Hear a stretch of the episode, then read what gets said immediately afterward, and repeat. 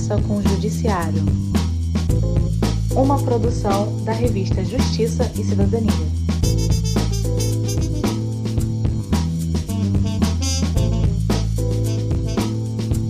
Apresentação: Tiago Salles.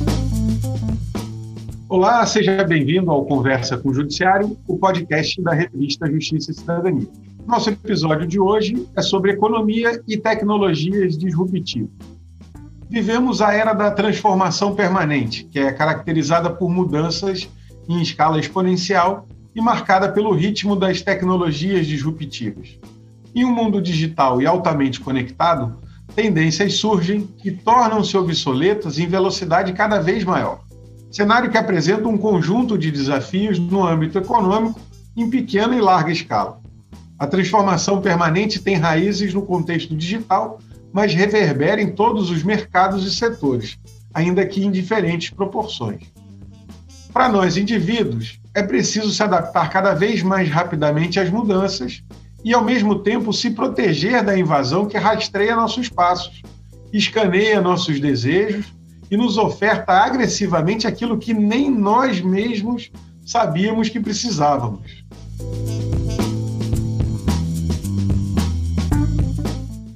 Para as empresas e para o mercado, o desafio da disrupção tecnológica gera maior pressão. É cada vez mais complexo mensurar investimentos, prospectar retorno financeiro, projetar novos negócios e manter a competitividade. Tudo isso embalado por legislações que visam regular o mundo digital, a exemplo da Lei Geral de Proteção de Dados, a LGPD, que exige das empresas a revisão de suas políticas, práticas de captação e armazenagem de dados de terceiros. A informação é o ativo em jogo e a capacidade de gerar e extrair valor desse elemento é o que dita o rumo dos negócios. Nesse episódio de Conversa com o Judiciário, nossos convidados trazem sua experiência para comentar e avaliar o provável futuro da economia no cenário da disrupção tecnológica. Temos conosco hoje Mara Luque, jornalista especializada em economia, autora de diversos livros sobre finanças pessoais e fundadora do canal My News no YouTube. Foi repórter e colunista de diversos veículos da grande imprensa e criadora do caderno Eu e Investimentos do Valor Econômico. Dr. Dierle Nunes, advogado, mestre e doutor em Direito Processual, professor universitário e membro fundador da Academia Brasileira de, Direito Processual Civil. Assessorou na Câmara dos Deputados a redação e discussão do novo Código de Processo Civil. E passo a palavra ao nosso maestro e mediador no nosso debate, presidente do Conselho Editorial da revista Justiça e Cidadania, querido amigo ministro Luiz Felipe Salomão. Bom dia, ministro. Bom dia a todos. Bom dia, Tiago. Bom dia, Mara. Bom dia, Dierle. Eu quero, em primeiro lugar, agradecer muito a participação de vocês. Fiquei muito feliz quando aceitaram o nosso convite para discutirmos um pouquinho sobre avanços tecnológicos e os impactos disso na economia, no direito, que é um tema muito interessante para tratarmos no, no podcast. Né? Então, essa conversa com o Judiciário hoje está muito honrada de recebê-los aqui, fico muito, é, fico muito feliz é, de terem aceito o nosso convite. Eu, eu quero começar esse debate dizendo que a relação, é, Mara, entre avanços tecnológicos, hoje é, mais especificamente tecnologias disruptivas. E, e esse entrelaçamento com o direito não é novo para nós no campo do direito, como eu disse, porque sempre é, se discutiu, né, em termos de contratos, em termos de impacto né, no direito penal, no direito civil, de, dessa, desses avanços da tecnologia e em relação a tantos institutos do campo do direito. Mas, no nosso mundo do, do judiciário, a gente discute pouco os impactos disso para a economia, né? os avanços da tecnologia para a economia. Eu queria que você abordasse um pouquinho isso. Como é que isso. Primeiro, quais são essas tecnologias disruptivas, né, que tanto se comenta, que, que isso representa, quais são as mais é, significativas delas e o que, que isso pode impactar empresas, economia, de um modo geral, é, para o cidadão comum e para os países. É, bom dia, bom dia, boa tarde, boa noite, né? boa madrugada. Essa é a nova a tecnologia permite. Eu estou falando de, de Portugal, então eu estou em Lisboa. É, vocês estão aí de manhã, eu já estou aqui caminhando para a tarde, finalzinho da tarde. É um, é um, prazer estar aqui com vocês, muito obrigada pelo convite. Mas isso é, uma, é, é um, é um exemplo do, do, do que é do que a tecnologia permite. E a pandemia ela acelerou muito o que já vinha acontecendo em termos de tecnologia. Nós, por exemplo, o que é o My News? My News é um canal que foi criado e só só foi criado graças à tecnologia. Então, assim, é um canal de jornalismo feito por jornalistas e que não fosse a tecnologia, a gente não conseguiria nunca montar um canal desse. Eu teria que ter uma concessão de TV, eu teria que montar um, teria que ter um investimento enorme para equipamentos, uma série de coisas. E hoje a tecnologia permite isso. E aí, é, quando eu digo um canal de jornalismo, muita gente fala assim: ah, é um canal de TV no YouTube. Não, é um canal de jornalismo, onde a gente tem um braço importantíssimo no YouTube, mas não só no YouTube. É no YouTube, é podcast, é site e outras formas que vão aparecendo. Agora tem WhatsApp, Telegram e várias outras formas que vão acontecendo. Então, assim, é, a tecnologia no jornalismo, ela foi um, ela está sendo um grande aliado. É, muita gente viu no começo achando que não ia acabar com o jornalismo. Não, não ele, para usar uma palavra da moda, ele empoderou o jornalista. Então, o jornalista hoje é capaz de criar um, um, canal sem precisar ter é, um investimento que precisaria ter na época inviabilizaria, não conseguiria fazer algo desse tipo. Fora isso, você tem as big techs, enfim, você tem um fomento para essa área, você tem fundos, é, você tem fundos e você tem fundações, então você tem fundos que investem em canais de, de diversas é, e também de jornalismo, mas de diversa de entretenimento, diversas outras coisas. O Porta dos Fundos, por exemplo, ele ele foi comprado, o controle dele pela Vaia, com um portal de entretenimento. É, um dos meus sócios era é sócio também do, do Porta dos Fundos, que é o Antônio Tabet. Então, assim, dá um, um dinamismo para a economia muito grande. Agora, o que eu vejo é que muitas vezes, e principalmente no Brasil, é, a parte, é, enfim, toda a parte, o arcabouço legal, ele vai mais mais devagar é, do que. Porque tem, a gente fica numa série de dúvidas. Então, por exemplo, nós temos gente no mundo inteiro e repórteres, e qual é a relação que eu tenho trabalhista com ele? Como é que é essa relação? Né? É, eu tenho a, a, a, minha diretora técnica, ela, fica, ela mora em Lima. A diretora que cuida da área, a pessoa que cuida da área do programa de membership nosso mora no Porto. É, ed, um do editor de mais mora em Campinas, o outro mora na região dos lagos. Então, assim, cada um mora onde fica bom para ele, entende? Onde ele é mais produtivo, onde ele vai, onde ele vive melhor, onde ele tem qualidade de vida, e aí ele é mais produtivo, porque tem uma qualidade de vida melhor e tal. Mas como é que ficam as relações trabalhistas, por exemplo, numa situação dessa? É, eu tinha um, um, enfim, um colaborador nosso que um belo dia resolveu desaparecer, sumiu. Falei, mas esse não trabalha mais. Falei, ah, mas ele, ele saiu, ele foi tirar um ano sabático, mas, enfim, como é que é? Mas não avisa, não diz como é que é, como é que fica a relação dele?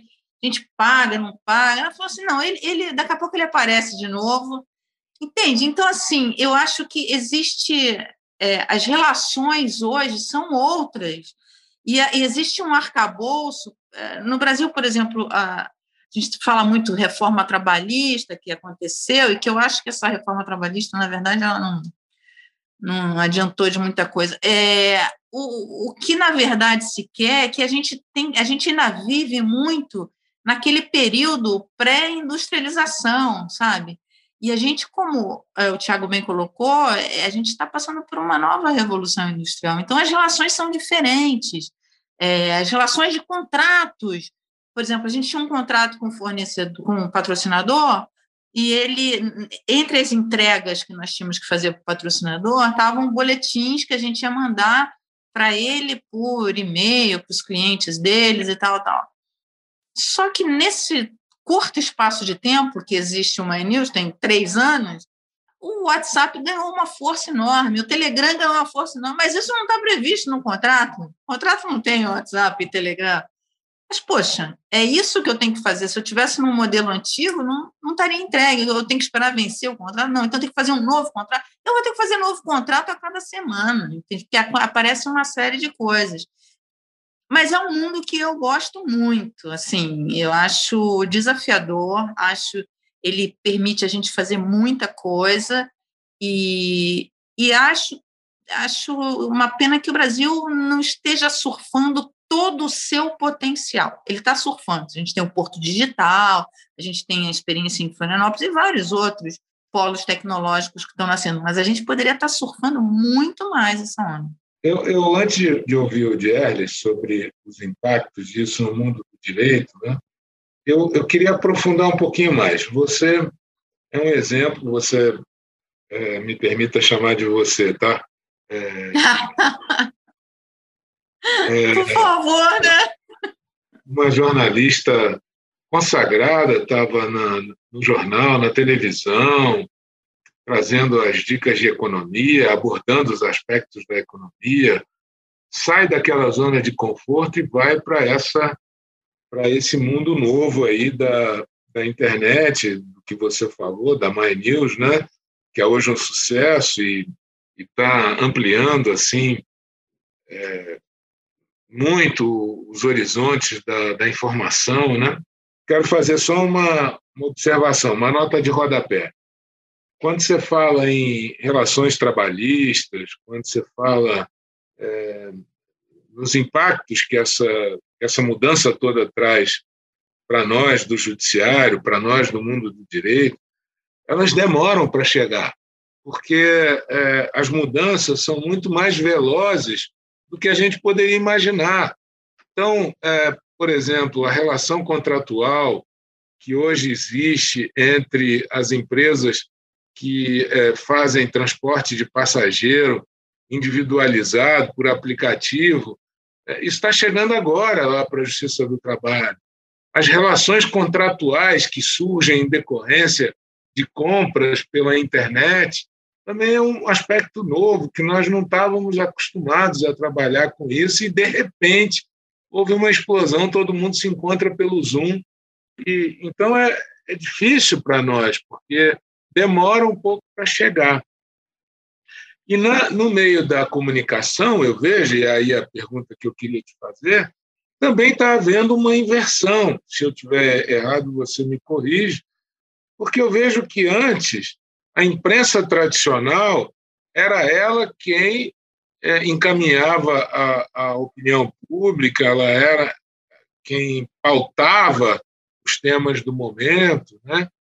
E isso está invertendo. Quem está pautando hoje a própria mídia tradicional, a opinião pública, os grandes temas de debate, o debate político propriamente dito, está tudo na rede social, está tudo nessa nova forma de comunicação.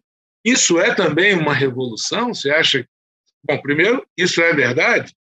E se for verdade, é também uma revolução?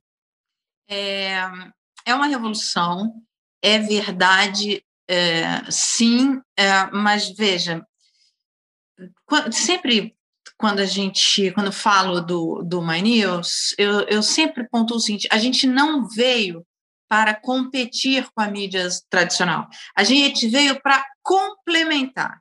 O que a gente entrega é o que a mídia tradicional não, não entrega, por uma série de motivos, porque é muito grande, porque não. Por exemplo, na TV você tem uma grade ali, você tem um espaço limitado de horários de programação. Na internet, não, isso é infinito.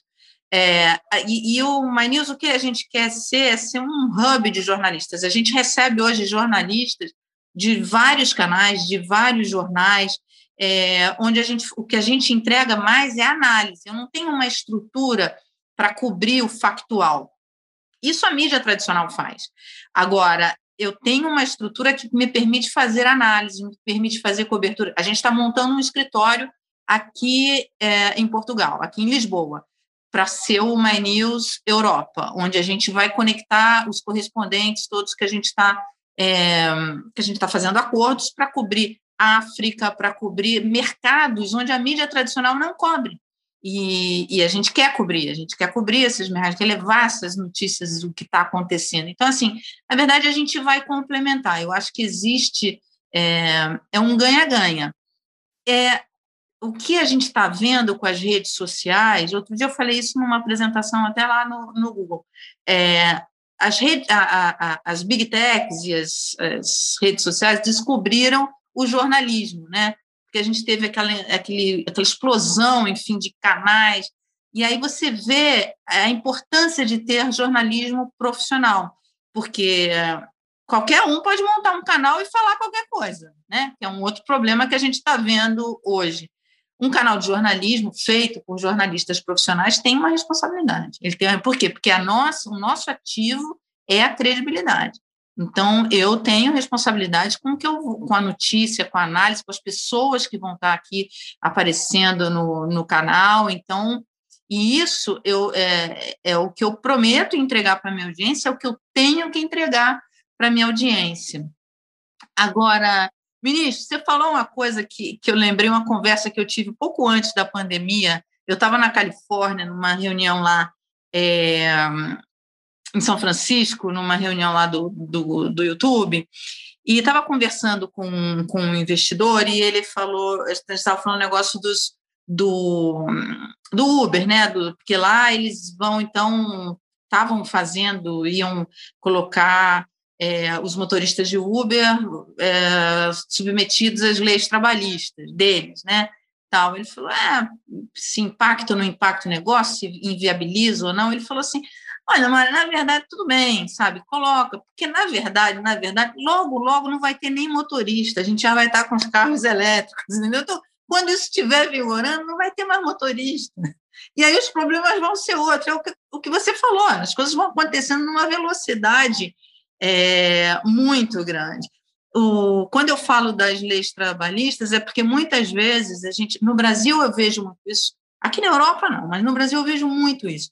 É, você entende que essas leis são para proteger o trabalhador. Eu também entendo isso. Só que proteger o trabalhador do século passado, do início do século passado. É, hoje elas não protegem. Tanto não protegem que nós temos 15 milhões de desempregados. E eu não estou falando para tirar direitos do trabalhador, não, porque eu acho errado. Eu acho que tem que ter tem que ser lá. Mas quais são os direitos desse trabalhador? Que, que vai de fato protegê-lo? Essa é a discussão.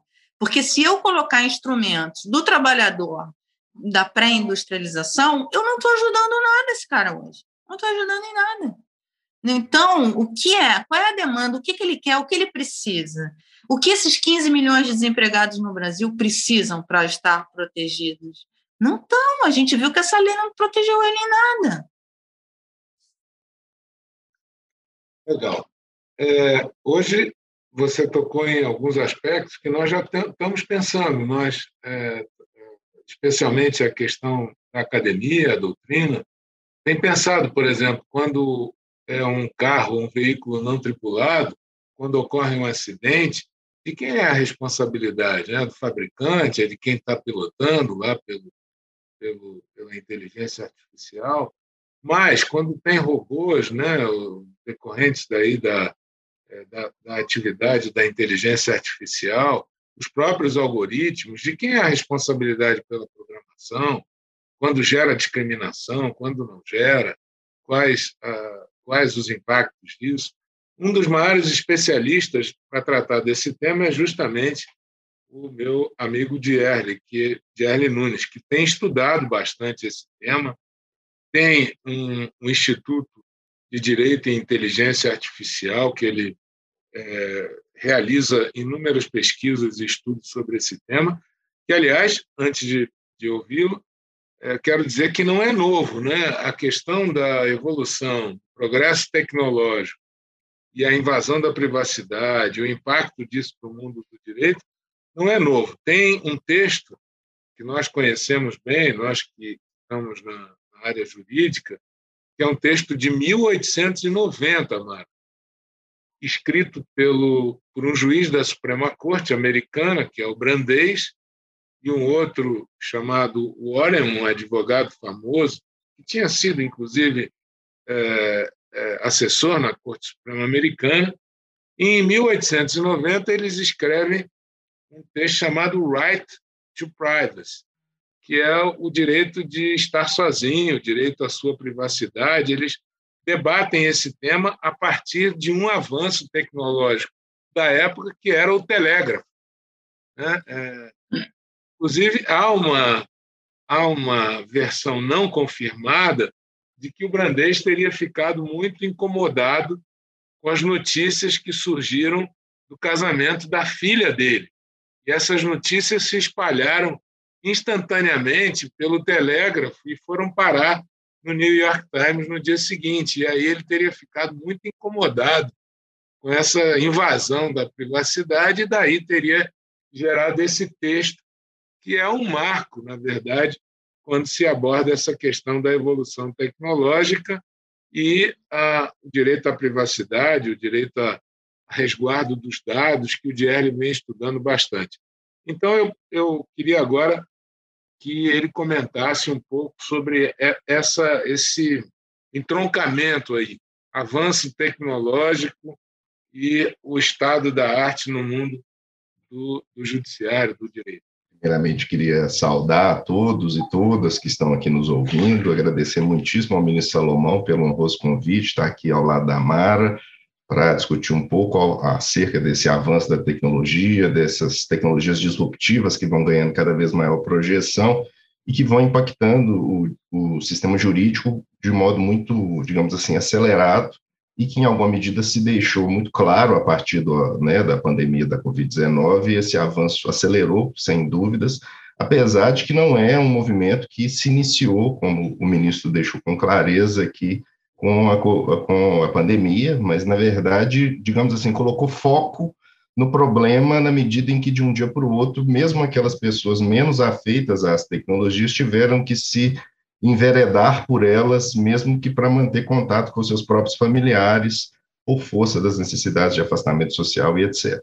Mas, na verdade, ministro, nós estamos diante de uma mudança que ela é, ela é bem ampla, porque nós, quando a gente está falando de tecnologias disruptivas, nós falamos desde questões em torno do avanço da internet comercial ali a partir da década de 90. Hoje nós já estamos falando de internet das coisas, de computação em nuvem, de computação de borda, que é exatamente a percepção de que, na medida em que nós estamos diante da possibilidade de que nós tenhamos sensores, até na, nos próprios equipamentos que a gente usa no nosso cotidiano, em, uh, tecnologia, digamos assim, vestível, como é o caso dos smartphones, dos smartwatches, que vão gerando essa captação de dados e vão permitindo, através dessa captação desses sensores, é, inclusive um processamento de dados que oferece informações muito relevantes, por exemplo, no campo médico, que eu consigo saber com muita clareza qual que é o, a, as necessidades que uma determinada pessoa tem, mas que vão, ao mesmo tempo, gerando uma série de problemas. Então, a gente poderia falar assim, olha, quais são as grandes, as grandes tecnologias disruptivas na atualidade? Seria a internet das coisas, a computação em nuvem, e agora, inclusive, já começa a se dizer que a gente está numa computação, caminhando para a computação de borda, que é a Edge Computing, que é exatamente um avanço em torno da própria é, computação de nuvem, que, e isso, em alguma medida, a gente precisa começar a verificar em que medida que elas começam a conversar com outras tecnologias que, para nós, no direito, a mais emblemática, a mais impactante, são é o emprego da inteligência artificial para serviço. Como todos sabemos, a inteligência artificial ela vem criando soluções mediante uma grande captação de dados, nas quais eu crio modelos para resolução de problemas direcionados na medida em que a gente está trabalhando principalmente com aquilo que se convencionou chamar de inteligência artificial fraca, ou seja, a gente trabalha com modelos algorítmicos para resolver problemas é, específicos, mas que, obviamente, elas não têm ainda. Nós estamos muito longe da chamada IA geral, da, de uma IA, digamos assim, de uma singularidade, que seria a possibilidade de a gente criar modelos algorítmicos é, que solucionassem vários problemas. Quando a gente fala em inteligência artificial, na verdade, nós estamos falando de um grande campo, que de algum tempo para cá começou a se preocupar muito é, com essa, o emprego dessa inteligência artificial para oferta de serviços.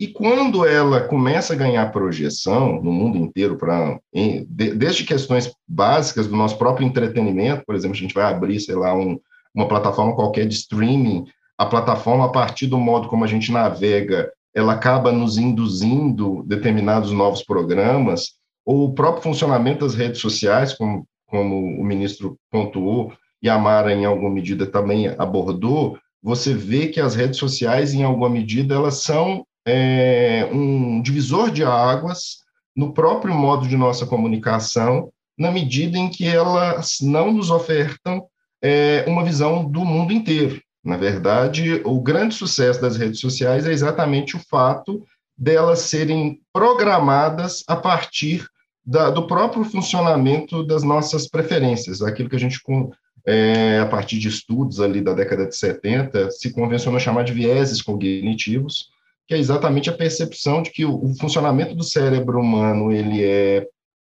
ele é enguesado, a gente sofre de uma série de deturpações cognitivas para os nossos processos decisórios, e o pessoal da tecnologia pegou essa ideia e, a partir, por exemplo, do nosso viés de confirmação, modela redes nas quais nos são oferecidos principalmente informações que confirmam as nossas pré-compreensões, até porque o objetivo da rede social não é oferecer informação. O objetivo é que nos mantenhamos o máximo de tempo lá, para que com isso ele consiga extrair o máximo de dados nossos, e a partir desses dados tratados, eles ofertam conhecimento, seja para vender mais produtos, e hoje, inclusive, para fazer controle, inclusive, do próprio modo como a pessoa vai, vai pensar do ponto de vista da sua orientação política, da sua orientação sexual, seja lá o que for. Ou seja, a gente vive um mundo muito diferente, porque nós somos controlados principalmente por esses modelos algorítmicos, e as redes sociais todas trabalham dentro dessa ideia do filtro de bolha,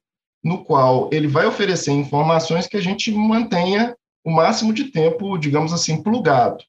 E para isso ele não vai oferecer informações que a gente não goste. Ele vai nos oferecer informações prazerosas, que a gente gosta de saber. Então, acaba que ali a gente está vendo um recorte do mundo em conformidade com o que a gente gosta. Então, ali vai aparecer mais questões dos políticos que você gosta, é, do seu, das, do, das questões de entretenimento que te trazem mais prazer, mas você não vai ter nunca uma visão do todo. E esse é um, um, uma percepção que eu acho essencial para a gente começar a pensar nos debates públicos que vão desaguar no direito.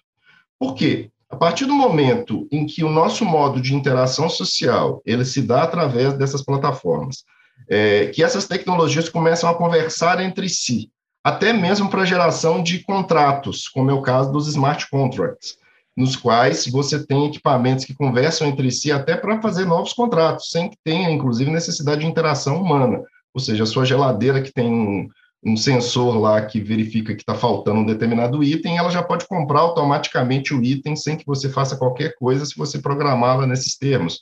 A sua lava-louça pode comprar detergente, assim sucessivamente. Ou seja, a gente vive um mundo no qual os próprios contratos colocam em xeque a própria noção básica de autonomia privada é, e de racionalidade que costumeiramente a gente pensa. É, a gente pensou o sistema jurídico. E quando esse conjunto de tecnologias disruptivas chega no sistema jurídico, ele pode nos trazer novidades, tanto para que nós busquemos a mantença do Estado de Direito, porque aí, na medida em que a gente começa a pensar uma série de tecnologias persuasivas que cons conseguem induzir comportamentos, isso pode colocar em pauta a próprio modo como as pessoas vão começar a entender os direitos e os direitos fundamentais. E essa é uma preocupação muito séria, porque em estados totalitários digitais, como é o caso da China, eles começam, inclusive, a ter um monitoramento do que a pessoa está sentindo na hora que ela está trabalhando.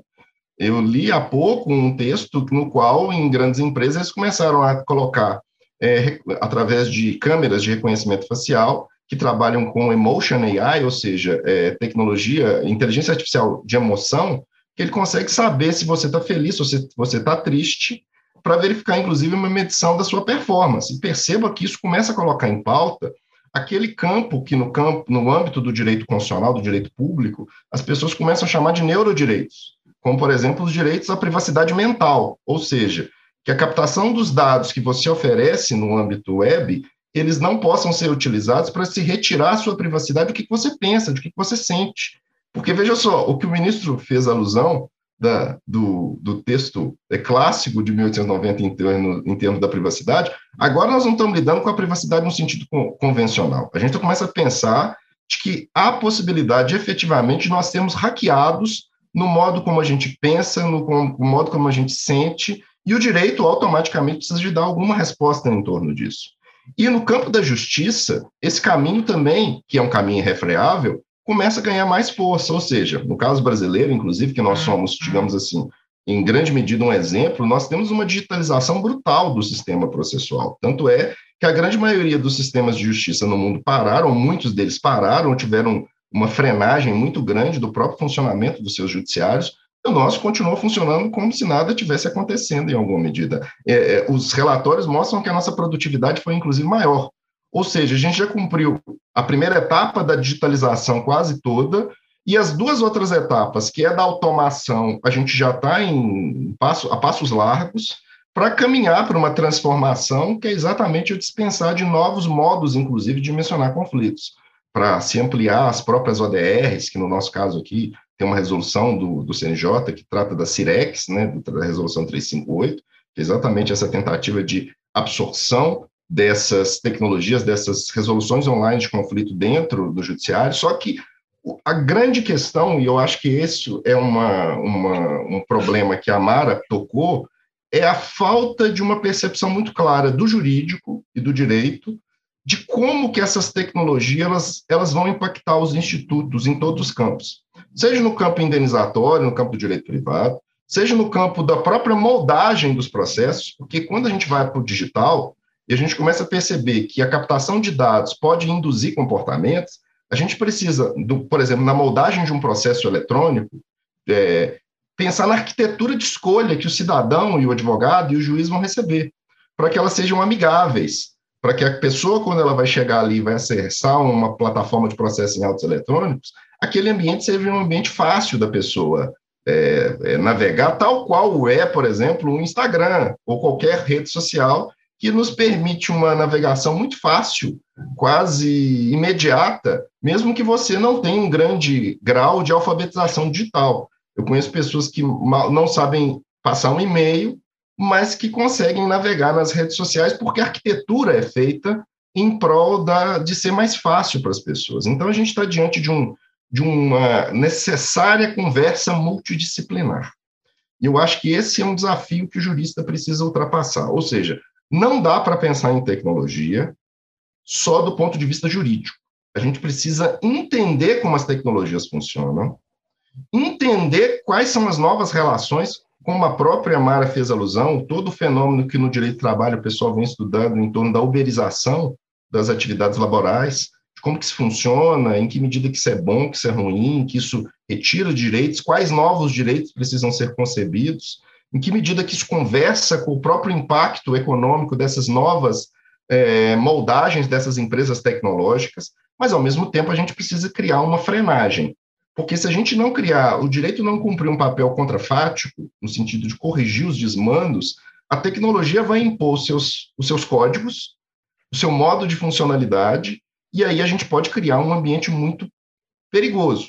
Por quê? Porque a gente pode criar um ambiente de ampla manipulação, que é, em alguma medida, o que vem acontecendo, por exemplo, na China, que a ideia de reconhecimento facial ela se tornou um mecanismo que, para uma determinada parcela da sociedade, é até interessante, a pessoa compra produtos com a sua face, não precisa nem tirar o cartão de crédito, isso é muito prático, mas tem um grupo inteiro lá na China que é perseguido, literalmente, quando eles se unem e, mediante reconhecimento facial, eles percebem que eles são eles se reúnem para encontrar, essas pessoas são proscritas da convivência social, sem devido processo, sem qualquer percepção. Então, a gente está num, numa era muito problemática. A gente tem que convidar mais gente do direito para entender as tecnologias e para criar é, percepções dos seus grandes avanços, que eu sou um grande entusiasta dessas tecnologias, mas ao mesmo tempo eu sei que elas trazem uma série de riscos que a gente precisa problematizar e pensar em mecanismos para, é, digamos assim, até pensar até em tecnologias regulatórias, que a própria tecnologia controla